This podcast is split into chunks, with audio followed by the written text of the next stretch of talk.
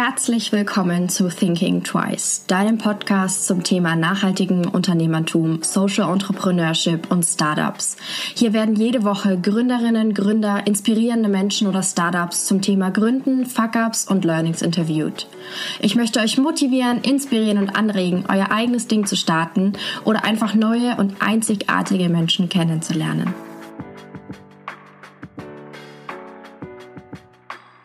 Die vier Gründer von SIA wollen etwas mehr Nachhaltigkeit in unseren sportlichen Alltag bringen. Aus alten Fischernetzen, zertifiziertem Holz und Schaumstoffresten produzieren sie unter anderem einen Kopfstandhocker. Dieser ist auch schon Gewinner des Green Product Awards geworden. Herzlich willkommen zu meinem Podcast. Heute habe ich zwei sehr, sehr interessante Menschen bei mir, und zwar Kati und Georg. Ähm, wollt ihr euch mal kurz vorstellen, wer ihr seid? Äh, ja, sehr gerne. Genau, also ich bin Kati, ich bin 32 Jahre alt und äh, ja, ich äh, habe mit Georg und den anderen Zweien, Oke und, und Flo, zusammen Edelkraft gegründet. Und genau, ich mache gerne Sport, gehe viel klettern und äh, verbringe auch total viel Zeit gerne mit meiner Familie in der Natur. Ja. Ja, genau. Ich bin der Georg, so wie Kathi schon gesagt hat. Wir haben zusammen Edelkraft gegründet und ja, genau, wir klettern ganz viel gerne und das ist eigentlich auch so der Grund, wieso wir Edelkraft gegründet haben. Da kommt das alles, weil wir einfach auch super gerne Sport machen und Nachhaltigkeit mit Sport verbinden wollten. Mhm. So ist das alles entstanden. Ja, und wir freuen uns, dass wir heute im Podcast sind. Vielen Dank für die Einladung. Ich freue mich, dass ihr dabei seid. Ich finde es nämlich super spannend. Was genau steckt jetzt denn hinter eurem Unternehmen? Das sind ja eigentlich auch zwei Unternehmen, oder? Es ist ein bisschen kompliziert. ähm, also eigentlich äh, gab es anfangs nur Edelkraft mhm. und eine Firma sozusagen gab es nicht direkt. Das war ein Einzelunternehmen, was ich gegründet habe. Also einfach auf meine Person. Mhm. Ähm, und Edelkraft ist quasi eine Wortmarke, die wir angemeldet haben. Später kam dann noch eine Yoga-Marke dazu und letztendlich läuft das jetzt alles unter einem noch anderen Firmennamen, KGU Sport. Mhm. Aber ich sag mal, nach außen sind wir einfach Edelkraft und Sia Yoga und der Firmenname, der steht im Impressum, ist aber ansonsten irrelevant. Mhm. Genau die, äh, die GmbH sozusagen, die haben wir nämlich jetzt ähm, Anfang des Jahres gegründet für Edelkraft und für SIA, für die Yoga-Marke. Mhm.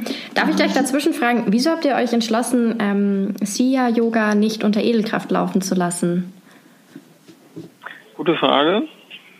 Ähm, Im Prinzip haben wir uns überlegt, dass die Zielgruppen doch so unterschiedlich sind, mhm. dass es sich lohnt, da eine andere Marke aufzubauen. Mhm ähm, im Prinzip von der Kommunikation und ja, also visuell und von der Ansprache, dass es einfach zu große Unterschiede sind. Edelkraft ist ja schon eher fitnesstypisch dunkel gehalten und spricht mehr Männer an. Mhm. Also da haben wir schon einen Männeranteil von ungefähr 75 Prozent. Im Yoga-Bereich ist es schon genau andersrum. Und sagen wir mal, die typische Yoga-Interessierte würde sich da nicht so wohlfühlen auf der Edelkraftseite. Mhm. Und deswegen haben wir gesagt, trennen wir das. Und ich glaube, das war eigentlich auch eine sehr gute Entscheidung. Ja, vor allem jetzt für die langleb also die langfristige Überlegung, sozusagen, wer ist meine Zielgruppe und ähm, von der Unternehmenskommunikation genau. eben, was du gemeint hast, äh, ist ganz sicher. Genau. Ähm, genau, also wir wollten nicht einfach nur irgendeine Handelsmarke aufbauen, wo quasi nichts dahinter steckt, außer irgendein Name, der alles zusammenhält, sondern da soll wirklich jeweils äh, eine echte Marke hinterstehen, mhm. mit der man sich auch wirklich persönlich verbinden kann und deswegen fanden wir, dass das auch notwendig ist, das da nochmal zu trennen. Mhm. Ähm, wie seid ihr dann ursprünglich dazu gekommen, ein Unternehmen zu gründen? Also was war der Ausgangspunkt, auch Edelkraft zu gründen? Ja, ähm, da kann ich ja mal anfangen, was zu, zu sagen. Also erstmal ganz grundlegend kann man sagen, dass wir schon lange Zeit große Lust hatten, irgendwie was Eigenes, was Neues auf die Beine zu stellen. Mhm. Und ähm, wir vier im Team, wir sind halt auch alles Sportler. Also wir gehen vor allem auch total gerne klettern oder auch äh, Bouldern. Und ähm, im Zuge dessen, während wir irgendwie zusammen Sport getrieben haben, in der Kletterhalle waren, gab es immer wieder Momente, in denen wir halt dachten, irgendwie fehlt jetzt hier noch ein spezielles Gerät, zum Beispiel auch für zu Hause zum Trainieren, mhm. äh, mit dem wir bestimmte Übungen irgendwie durchführen können.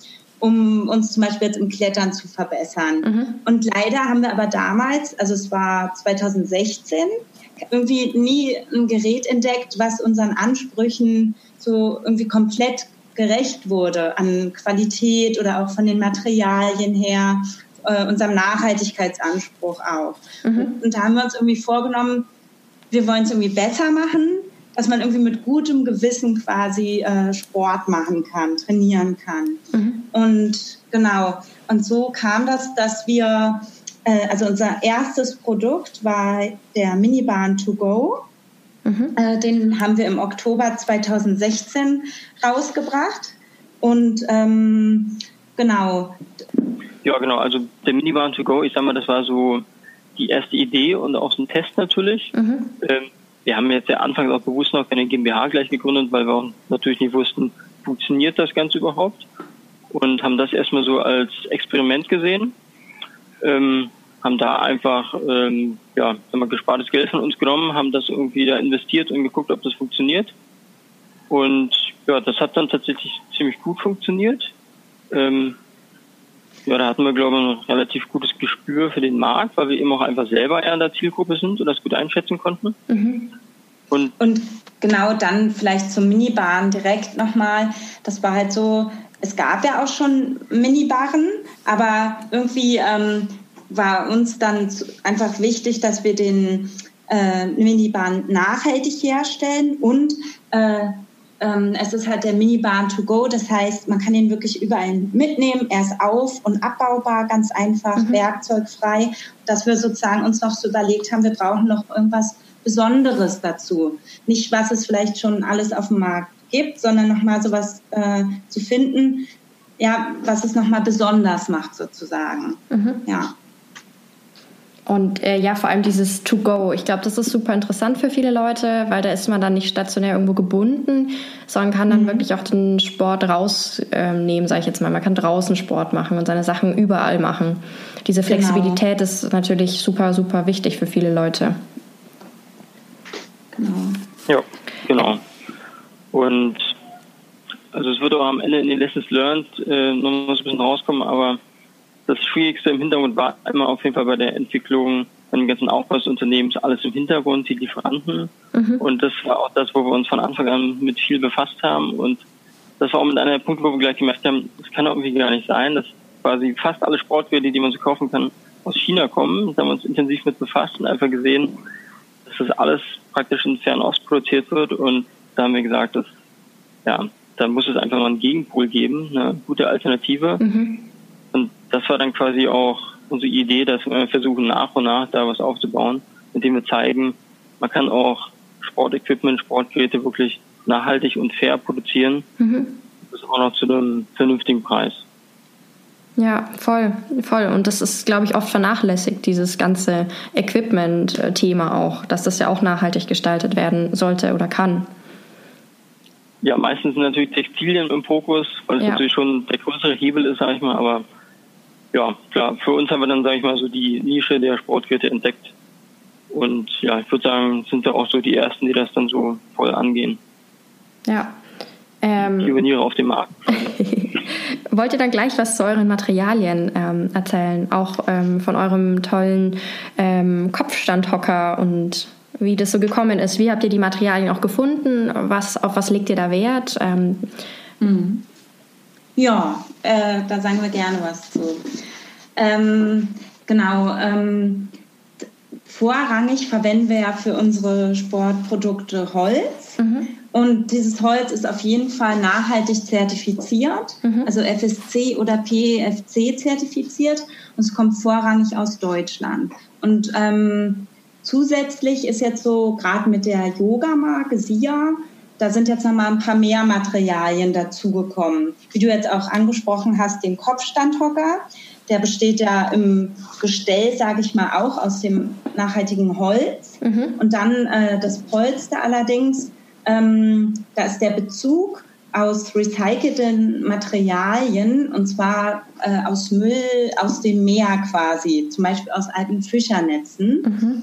Und ähm, das Polster selbst besteht ähm, aus Resten von der Schaum, Kunststoffindustrie sozusagen, was mhm. sonst auch einfach im Müll landen würde, genau, was wir dann dafür verwenden, ja. Ähm, also so genau, ein bisschen, das ist jetzt erstmal so grob, ja. Es ist so, so ein bisschen dieser Ansatz dieser Circular Economy, dass ihr sozusagen wirklich Sachen verwendet, die schon produziert worden sind, die schon auf der Erde existieren und die weiterverwendet und was Neues oder noch einen neuen Wert mhm. dann auch äh, daraus produziert, sage ich jetzt mal. Genau. Ja, ja ähm, genau. Eine Sache da vielleicht noch zum Produktdesign kann ich nur sagen, wir versuchen auch selbst bei den Produkten uns zu überlegen, also einmal, wie kann man sie langlebig gestalten, aber auch, was ist irgendwann, wenn man sie nicht mehr braucht. Mhm. Und da schauen wir schon, dass man die auch irgendwie wieder leicht äh, trennen und recyceln kann. Mhm. Ähm, da wäre es dann schon zum Beispiel wichtig, dass wir, was wir bisher fast immer schaffen, dass man auch wirklich sagen kann, wir haben äh, teilweise biologische Komponenten aus Holz, die man wirklich dann auch kompostieren kann. Mhm. Und die recycelten, was ja dann Kunststoff ist und das kann man auch tatsächlich dann am Ende des Lebenszyklus einfach leicht auseinander trennen, sage ich mal, auch als Endkunde und dann das eine in den ja, normalen Kreislauf überführen und das andere quasi auf den Kompost. Mhm. Weil es bringt ja auch nichts, wenn man ja, recycelte Komponenten benutzt und Naturmaterialien und die aber so eng miteinander verschweißt, verklebt, dass am Ende quasi doch keine, kein Material davon mehr wirklich weiterverwendet werden kann. Ja, total. Und an dieses also, danach denken wenig Leute manchmal, habe ich das Gefühl. Was passiert danach mit meinen Sachen? Nach mhm. meiner Nutzung. Ja, genau. Also da muss man wirklich auch immer sehr, auch als Konsument ist es super schwer, muss man immer sehr kritisch sein und eigentlich müsste man total viel Zeit darauf aufwenden, sich jedes Produkt erstmal genau anzugucken und sich zu überlegen, äh, wie nachhaltig ist das wirklich, weil mhm. die Materialien allein sind halt nicht immer entscheidend, es ist auch das Design, wie sind die miteinander verarbeitet, wie kann das dann am Ende weiterverwendet werden? Das ist schon insgesamt ein sehr komplexes Thema. Ja, total. Und man muss natürlich auch den Kunden dann eigentlich auch die Informationen bereitstellen, weil ich meine, die wenigsten werden sich zu Hause hinsetzen und ewig lang ähm, recherchieren und suchen und sich in die Materie einlesen, wie jetzt der Kunststoff verklebt ist. Ja, genau. Ja, das ist natürlich auch als äh, eine Aufgabe für uns als Marke, dass wir es schaffen, das dann auch gut zu kommunizieren, transparent und auch verständlich. Mhm. Das ist auch gar nicht so einfach. Da müssen wir auch noch besser werden. Ähm, Gerade weil ja doch sehr viele Fachbegriffe und ja, spezielle Industrieprozesse da irgendwie da so mit drin hängen, die man irgendwie dann trotzdem leicht verständlich erklären muss. Mhm. Das glaube ich, ja. Ich glaube, dass das nicht einfach ist. Ähm, Nochmal zu, um eurer, zu eurer Gründung zu kommen. Wie hat so euer Umfeld darauf reagiert, dass ihr gegründet, also dass ihr es Nachhaltiges vor allem gegründet habt? Ähm, genau, also aus unserem Umfeld gab es irgendwie total unterschiedliche Reaktionen. Mhm. Irgendwie, das war schon, dass wir gemerkt haben, dass äh, auch mehrere unserer Bekannten oder auch vor allem aus der Familie äh, teilweise sehr zweifelnd vielleicht sogar waren, ob, mhm. das, ob sowas überhaupt klappen kann, sage ich mal. Mhm. Und genau, gerade ähm, ja, ein Produkt, was, ähm, ja, was jetzt nur so ein Nischenprodukt, sage mhm. ich mal, ist. Ne? Äh, ja, da haben wir schon oft äh, einiges an Kritik auch abbekommen und auch irgendwie viele Nachfragen bekommen. Ähm, ja, aber letztendlich muss man sagen, also für uns war das ja auch irgendwie alles Neuland und wir haben uns da so rangewagt und da haben wir dann schon gemerkt, es tut irgendwie doch trotzdem am besten, wenn wir uns einfach auch mit Menschen unterhalten, die vielleicht zum Beispiel Ähnliches schon geschafft haben, die mhm. irgendwie positiv auch da rangegangen sind. Und es war halt dann auch total schön, weil je mehr wir uns so in die Materie eingearbeitet haben, umso mehr haben wir auch Leute kennengelernt, die die sich irgendwie auch selbstständig gemacht haben, auch gerade mit dem Fokus auf Nachhaltigkeit, mhm. Sport oder auch plastikfreies Leben. Und äh, inzwischen auch schon neue Freunde da kennengelernt, neue Bekanntschaften geknüpft und es ist schon sehr, sehr ähm, weiterführend, wenn man sich so gegenseitig da ähm, Tipps geben kann und einfach auch äh, Anerkennung quasi dann doch bekommt. So. Äh, ja, und man merkt jetzt so Stück für Stück, dass auch immer mehr so gerade aus unserer Familie oder halt aus dem Bekanntenkreis doch mehr und mehr äh, ähm, das Gefühl kommt, oh, das hat ja doch geklappt oder so. Ach so, wow, okay. Also da hat man schon gemerkt, irgendwann war dann so ein Wandel. Mhm. Und äh, genau, da so sind wir irgendwie, glaube ich, auch damals rangegangen, dass wir gedacht haben, ach, wir müssen uns auch nicht rechtfertigen. Wir, wir stehen ein, einfach total dahinter und wir machen das irgendwie wirklich aus dem Herzen heraus. Wir wollen einfach was wirklich Gutes schaffen, so. Mhm. Und letztendlich, wenn es dann klappt, dann, dann wer, wer, wird es unsere Familie oder unsere Freunde, die werden das ja auch sehen und spüren. Und genau, es war schon total spannend, so zu erleben. Ja, ja, Georg, hast du da andere Erfahrungen gemacht? Ja, also ich würde sagen, bei mir ist es auch so typisch, dass meine Eltern zum Beispiel sowas gar nicht nachvollziehen können. so typische Leute, die ihr ganzes Leben lang im gleichen Job arbeiten und da passt sowas wie selber ein Unternehmen gründen eigentlich gar nicht so rein in den Lebenslauf. Ja. Aber ähm, das kann man auch einfach dann, oder ignoriere ich auf jeden Fall ein Stück weit. Und wie Kathi schon gesagt hat, es hilft da total viel, wenn man das erstens nicht natürlich allein gründet, sondern das irgendwie mit mehreren Leuten macht, wenn man sich gegenseitig unterstützen kann. Mhm. Bloß wenn man eine andere Gründer findet, die sowas ähnliches machen. Ich hatte zum Beispiel ähm, viel Kontakt äh, zum Christoph und Kehr Elite, Mhm. Das ist auch ein ganz toller Mensch, der super viel Energie hat und es den Leuten mitgibt und sowas hilft dann auch total viel, wenn man jemanden hat, der einer ja, mit unterstützt und dann macht das Ganze auch gleich viel mehr Spaß. Also es ist schon wichtig, dass man ein positives Umfeld hat und zur Not muss man halt ein paar Leute da einfach ignorieren. Ähm, du hast gemeint, es ist auch schön, dass man nicht alleine gründet, sondern dass man ähm, Personen auch hat, wahrscheinlich die das Gleiche durchmachen wie einer selbst. Ähm, wie war das so? Ja. Ihr habt ja zu viert gegründet. Wie ist das so? Seid ihr alle unterschiedliche Typen oder seid ihr ähnlich oder habt ihr aus euch gefunden, weil ihr bestimmte Fähigkeiten habt und andere nicht? Oder wie, wie ist das entstanden? Also einmal kann man sagen, dass wir vier sowieso schon vorher also wir waren befreundet und mhm. haben auch schon vorher viel miteinander gemacht und mhm. äh, zusammen unternommen.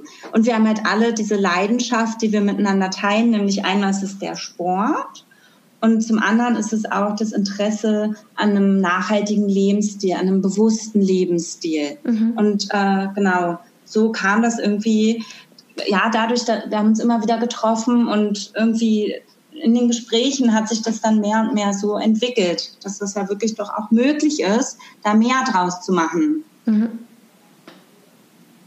Das heißt, euch hat wirklich diese, diese, diese Werte von diesem bewussten und nachhaltigen Lebensstil zusammengeschweißt und zusammengebracht. Ja. Genau, und der Sport. Und der Sport. genau. Ähm, meint ihr, dass diese, diese Skepsis jetzt aus eurem Umfeld gegenüber eurem Unternehmen deshalb gekommen ist, weil ihr ein nachhaltiges Unternehmen gegründet habt oder generell, weil es ums Gründen ging? Ich würde sagen generell, weil es ums Gründen ging. Okay. es einfach sowas ist, was manche Leute einfach nicht so sehen als normalen Werdegang. Ja. Es ist immer noch ein Risiko und ich glaube, manchmal wollen natürlich die Angehörigen nur das Beste für einen und einen sicheren Job, einen Job, den man mehrere Jahre haben kann, ewig lang, gesichertes Einkommen und so. Absolut, genau. Also da steckt natürlich dahinter, das ist schon richtig. Letztendlich will einem ja auch niemand was Böses. Nee. Ja. Ähm, wie habt ihr euch zu Anfang finanziert? Wie habt ihr das gemacht? Im Prinzip haben wir die Jahre vorher sehr viel gearbeitet, konnten uns etwas ansparen und das haben wir dann einfach, ja, ich sag mal, recht riskant einfach dann genommen und investiert mhm. und gehofft, dass es gut geht. Wir haben mhm. uns überlegt, was kann schlimmstenfalls passieren. Mhm. Also wir haben halt sehr viel Holz, sag ich mal, gekauft, einfach direkt am Anfang und ähm, dachten, ja, das Schlimmste, was passieren kann, ist, dass wir einfach drei, vier Jahre darauf sitzen bleiben. Das verkauft sich langsam. Mhm. Und ja, da es aber gut lief, haben wir einfach gesagt, okay, wir versuchen einfach dann aus unseren eigenen Mitteln zu wachsen. Also wir haben jetzt keinen Kredit vor der Bank aufgenommen. Wir wollten das möglichst schlank halten und dann auch, ja, das möglichst schnell machen und ich sag mal, alles, was anfängt mit Bankkrediten und so, das ist natürlich auch gleich aufwendiger. Mhm. Also, ja, manchmal kommt nicht drum herum, aber bei uns hat es auch so auf jeden Fall funktioniert. Das heißt, jeder von uns hat Geld mit reingesteckt und ja, letztendlich haben wir dann natürlich gesagt, anfangs zahlen wir uns dann noch kein Gehalt aus und haben dann stattdessen eher gesagt, okay, wir nehmen das Geld und stecken es in neue Produkte. Mhm. Und inzwischen haben wir das natürlich dann so weit, dass wir dann auch einen guten Finanzstrom haben und uns bezahlen können und auch weiterentwickeln. Genau. Aber anfangs, anfangs war es notwendig, ja, einfach das Geld einfach immer wieder ins Unternehmen zu stecken. Mhm. Ja, anfangs haben wir sozusagen auch noch äh, in, äh, woanders gearbeitet, um da noch Geld zu verdienen. Mhm. Und genau jetzt inzwischen ist es so, dass, äh, dass wir jedenfalls größtenteils äh, nur noch für Edelkraft und SIA arbeiten. Ja. Was ganz schön cool ist, wenn man für sein eigenes Unternehmen arbeiten kann ja. und damit dann auch ähm, seinen Lebensunterhalt bestreiten kann. Mit ja, der eigenen total. Vision, die man hat. Genau, darum geht es ja auch vor allem irgendwie auch. Genau, wie du sagst, so die Vision, die man hat, was so dahinter steht, was wir den Leuten irgendwie auch mitgeben wollen. Und ähm, ja, so ein, das Bewusstsein für einen nachhaltigen Lebensstil so auch mehr und mehr gefördert werden kann, auch im Bereich Sport. Ja. Total, da gibt es auch noch so unglaublich wenig Alternativen, finde ich immer noch, ähm, wenn man nach was Nachhaltigem sucht. Und selbst wenn man will, äh, finde ich, gibt es immer noch sehr, sehr wenig. Und dann finde ich super, wenn es halt eine Alternative gibt für die Leute, die sich damit auseinandersetzen und äh, die eine bewusste Entscheidung dann für was Nachhaltiges äh, treffen. Absolut, ja.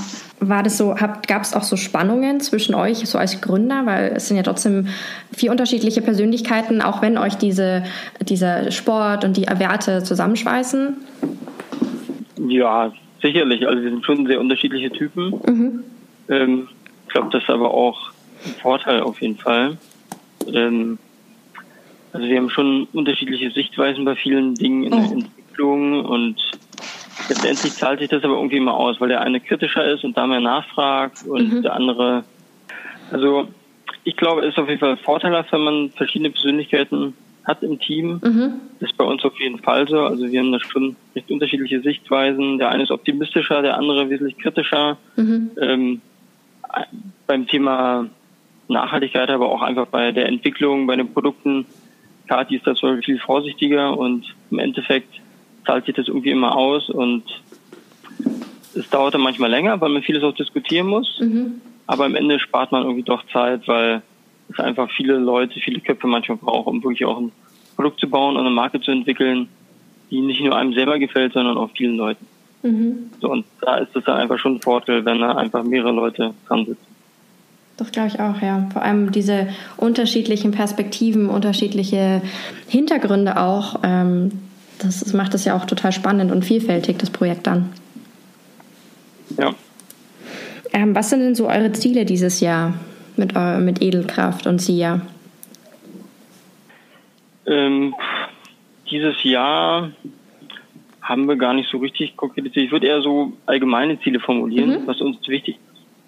Dass wir einfach unseren Impact einfach vergrößern wollen. Mhm. Wir schauen einfach, was können wir machen, was wirklich äh, der Umwelt noch mehr zugute tut. Mhm. Was Produkte entwickeln, die auch dann noch etwas massenkompatibler sind. Wir wollen dann schon etwas mehr weg, sage ich mal, von der hochpreisigen Luxusrichtung hin zu Produkten, die sich mehr Leute leisten können. Einfach weil es, ich finde es persönlich schade, wenn man zwar Produkte hat, die super ökologisch sind, aber sich viele Leute das nicht leisten können. Mhm. Es ist einfach wichtig, dass man dann da auch sich weiterentwickelt als Marke und sagt, okay, wir ja, versuchen uns so aufzustellen, dass man wirklich auch Produkte hat, die von vielen gekauft werden können. Weil ansonsten ist der, der Einfluss, den man auf die Umwelt hat, natürlich so klein und verschwindend gering, dass das am Ende gar nicht so bringt. Und das wollen wir natürlich nicht. Wir wollen auch, dass die Arbeit, die wir machen, dass sie wirklich spürbar ist, messbar und deswegen wollen wir uns auf jeden Fall nächsten Jahren da weiterentwickeln und sagen, ja, wir gehen noch andere Produkte an, und mhm. ja, was genau, da sind wir noch in Entwicklung. Da kann ich jetzt auch gar nicht so viel zu sagen, aber wir sind auf jeden Fall ja größtenteils in unserer Zeit immer dabei am entwickeln und haben da eine ganze Menge immer in der Pipeline. Mhm. Das heißt, da sind wir auf jeden Fall die nächsten Jahre auch gut beschäftigt, sag ich mal. wir haben eine ganze Menge vor. Ähm, jetzt komme ich schon zu meiner letzten Frage. Und zwar, was sind jetzt so eure Learnings gewesen aus der Anfangszeit? Oder ähm, was würdet ihr einem Gründer oder einer Gründerin ähm, raten, was sie tun sollen oder was sie nicht tun sollen? Ja, also es gibt einige Punkte, die wir gemerkt haben, die schon schwierig sind bei der Gründung. Ich glaube, das geht auch vielen Gründern so. Das haben wir auch von anderen gehört. Das ganze Thema Lieferanten ist schon recht schwierig, mhm. sich da wirklich ein zuverlässiges Netzwerk aufzubauen mhm. von Leuten, die man vertraut, wo das wirklich alles gut klappt. Das ist schon sehr schwer. Das ist teilweise bei uns auch Jahre gedauert, bis wir für alle Materialien und Komponenten dann wirklich tolle Partner hatten. Mhm. Ähm, das ist einfach super wichtig, anfangs zu wissen, das dauert richtig viel Zeit. Da fängt man nicht einfach an, entwickelt ein Produkt und sucht sich dann irgendwie im letzten Schritt jemanden, der das irgendwie zusammen mit einem machen kann. Da mhm. muss man wirklich schon sehr früh mit anfangen und das ist wirklich sehr, sehr zeitaufwendig.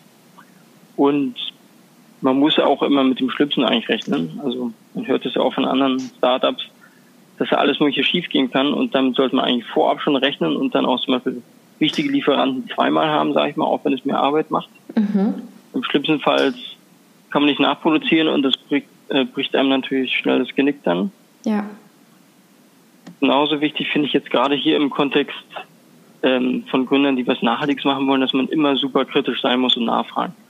Bei den Lieferanten selber auch, weil für die ist das Thema Nachhaltigkeit nicht immer so wichtig wie, wie für einen selbst. Mhm. Merkt man halt leider auch, da wird dann oft auch erst was erzählt, was gar nicht stimmt. Äh. Das heißt, man muss auf jeden Fall sehr kritisch sein, nachbohren, mhm. ähm, weil letztendlich in den meisten Unternehmen, wie, wie bei meisten Lieferanten, zählt einfach das Finanzielle. Das ist am wichtigsten und da wird oft dann auch gegebenenfalls eher gelogen und dann existieren bestimmte Zertifikate vielleicht gar nicht. Und deswegen ist es schon auch wichtig, dass man dann ja, sich ein Netzwerk von Lieferanten aufbaut, ja, wo man nachprüft, sich am besten persönlich trifft mhm. und dann auch eine vertrauliche Beziehung aufbaut. Das haben wir jetzt geschafft, aber das hat auch wirklich lange gedauert. Ja, das glaube ich, dass ja, das, das super schwer ist. Das wichtigste Lesson von uns. Mhm. Kathi, möchtest du noch irgendwas dazufügen?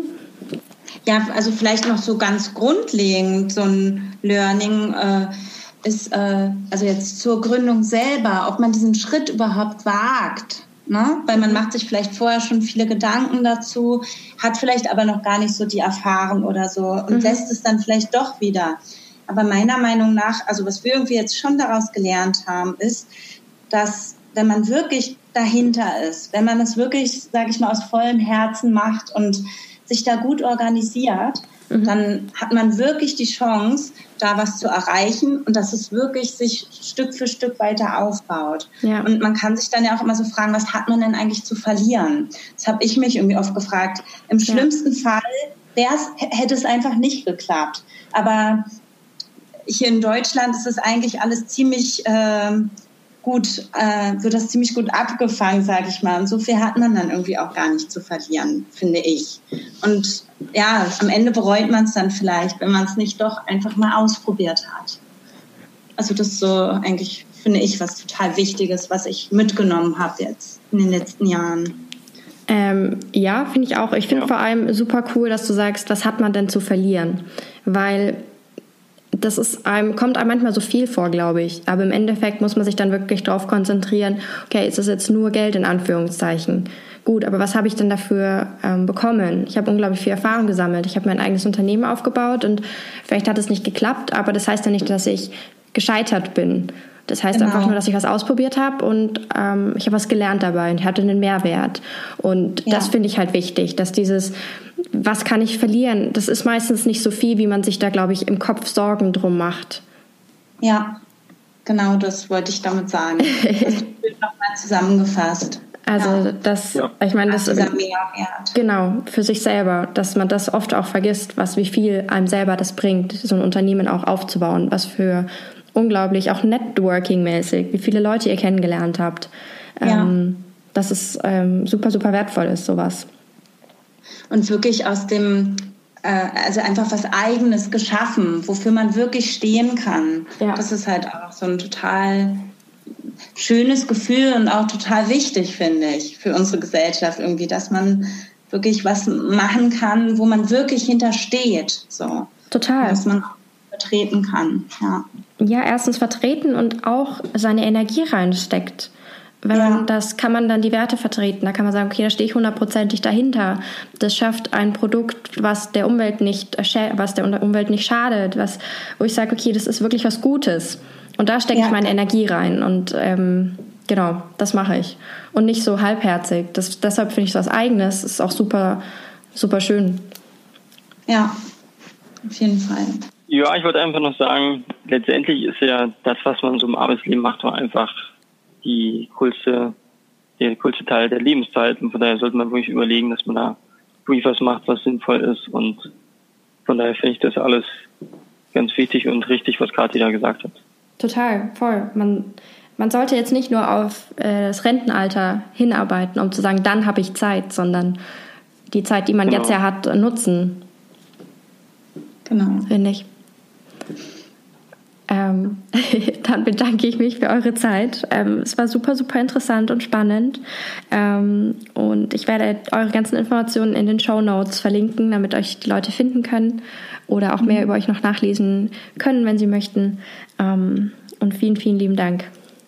Ja, vielen Dank. Ja. Vielen Dank. Ja, vielen Dank, dass wir hier mit Teil sein dürfen. Natürlich. Ich hoffe, dir hat diese Folge gefallen. Wenn ja, erzähle es gerne weiter an andere wundervolle Menschen, Freunde, Familie und lass es sie wissen. Du kannst mich auch sehr gerne bewerten und dann freue ich mich aufs nächste Mal.